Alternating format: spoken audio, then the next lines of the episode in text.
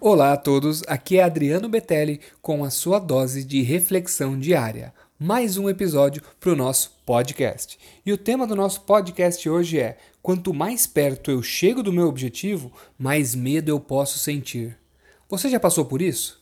Você desejava uma meta, tinha um objetivo na sua vida, seja um objetivo esportivo, seja uma prova final para você conseguir o seu certificado, a sua certificação, a sua graduação, e chegando naquele momento final, você já tinha passado por 4, 5, 6 anos de capacitação, o medo se tornou ainda maior? Muitas vezes isso acontece por causa do nosso diálogo interno. E dentro da sua cabeça está passando o quê? Eu já fiz tanta coisa que se eu cometer apenas um erro, nesse momento eu jogo tudo a perder.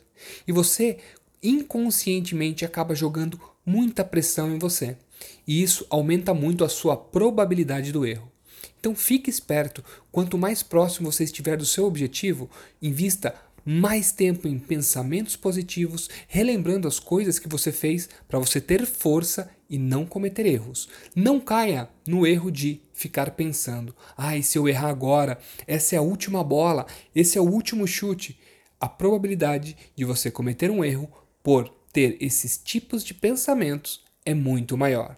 Então foque no positivo, foque nos seus objetivos para quando você chegar próximo, você consiga atingir a sua meta. Muito obrigado, um forte abraço e sucesso!